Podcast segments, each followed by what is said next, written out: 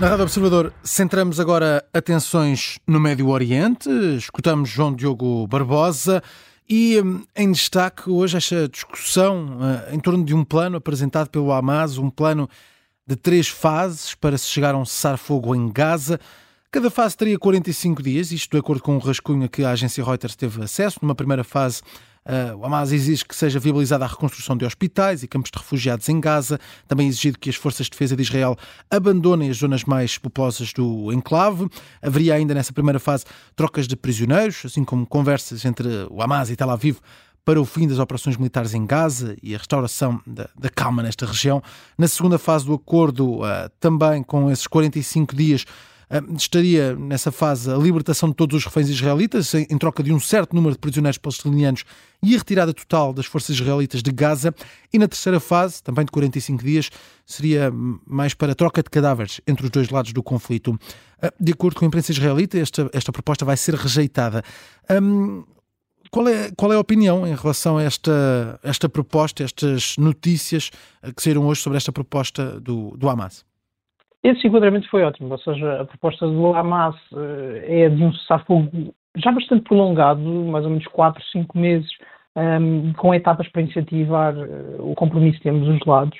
Uh, e parece denotar que no Hamas se atingiu o limite da resistência, uh, desde logo porque o avanço de Israel foi brutal, mas também eficaz. Um, há, há, muita pressão regional para que uh, se alcance um cessar-fogo e, eventualmente, uma, uma, solução, aliás, política duradoura uh, para a questão palestiniana.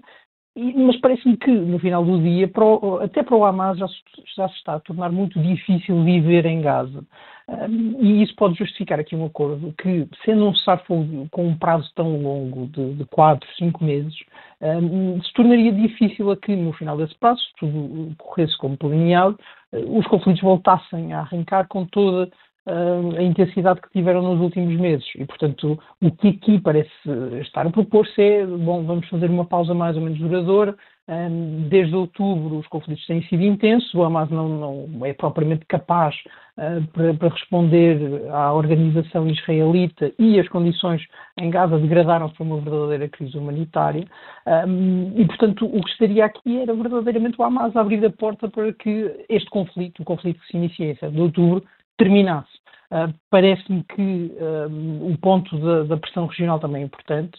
Um, hoje de manhã Blinken falou com Netanyahu, um, não, não, não fala Blinken com o Hamas naturalmente, mas há uma grande pressão, quer dos Estados Unidos, quer da Arábia Saudita, um, do Qatar, da Jordânia, hum. etc., para que este conflito comece a encaminhar-se para o final. E, e, vai ser cada vez mais difícil, sobretudo ao governo israelita, que é quem hoje parece mais interessado em manter o estado de coisas, um, defender a narrativa de que o conflito continua a ser necessário e que este é o conflito certo para uh, cumprir o objetivo de eliminar o Hamas porque, apesar disso estar a ser conseguido, está a ser conseguido uh, com o custo de uma grave crise humanitária um, e a eliminação do Hamas está a ocorrer muito lentamente e sem um prazo definido um, para, para, se concluir. Acho que vai ser difícil, até porque há agora esta abertura do Hamas, um, vai ser difícil e cada vez mais difícil para o governo israelita manter uh, a narrativa de que esta guerra é necessária e é, e é preciso continuá-la. Para hoje vamos ter uh, declarações de Netanyahu, isto está já prometido, há uma conferência de imprensa agendada para sete e meia em Jerusalém, vão ser menos duas horas em Lisboa, cinco e meia da tarde teremos essa conferência de imprensa para abordar este possível acordo com a Hamas no que diz respeito à libertação de de reféns. Eh, já na última hora, Blinken, secretário de Estado norte-americano, que esteve reunido com um, uh, o, presidente de Israel, um, falou sobre, esta, sobre este acordo, diz que tem de ser feito muito trabalho antes de chegar a um acordo entre Israel e o Hamas. Mas o que é que podemos esperar das declarações de Netanyahu, agendadas já para hoje, para o fim da tarde? Sim, acho que vale a pena começar precisamente por Blinken. O encontro desta manhã parece relevante e os timings parecem acertados para esta ideia de que um, os aliados de um lado e de outro estão, se não a pressionar para, para um cessar-fogo duradouro, a pressionar para que as negociações avancem para terrenos mais produtivos. E isto é muito importante porque ontem, no Congresso norte-americano, uh, chumbou uma proposta de um plano de ajuda militar a Israel de cerca de, de 17 mil milhões de dólares, e isso mostra como o apoio nos Estados Unidos Um, é difícil em relação à Ucrânia, é mais fácil em relação a Israel, mas não é um dado adquirido. E começa a haver do lado americano também uma limitação prática e logística de continuar a inserir o apoio a Israel no, no, orçamento das Forças Armadas. Mas Blinken uh, parecia interessado hoje em continuar aquela espécie de diplomacia triangular que tem acontecido nas últimas semanas, em que, por um lado, se tenta que o Hamas e Israel negociem para um cessar-fogo mais duradouro, ao mesmo tempo que se tenta falar com a autoridade palestiniana que, que governa a Cisjordânia para haver reformas eh, internas que permitam uh, o surgimento de uma força política com maior credibilidade para governar um, quer o território da Cisjordânia, quer depois o território de Gaza, numa solução duradoura. Um, e, finalmente, parece também que a diplomacia tem existido na, nas relações entre a região, entre o mundo árabe e Israel.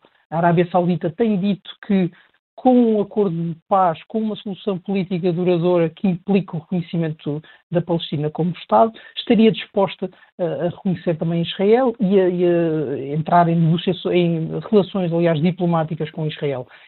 Com estes três pontos, Blinken hoje fala com, com Netanyahu, uhum. já no contexto de haver um, um acordo de paz, eh, mas Netanyahu tem uma grande dificuldade.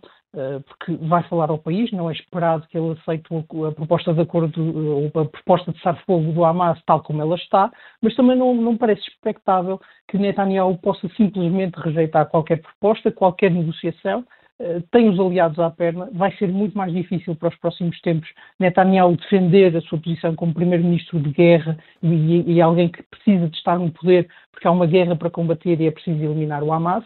Há cada vez menos soluções. E, portanto, aquilo que eu espero é que uh, Netanyahu venha dizer que o acordo tal como está é inaceitável, mas que, de forma mais ou menos direta, as negociações entre Israel e o Hamas, naturalmente com intermediários na região, venham a avançar no sentido de um cessar-fogo que se espera que seja mais duradouro do que aconteceu da última vez. É para seguir com atenção essa declaração de Netanyahu às 5h30, hora de Portugal continental, num dia em que o Hamas apresentou essa proposta para um cessar-fogo. João Diogo Barbosa, muito obrigado. Estivemos a falar do conflito no Médio Oriente aqui na Rádio Observador.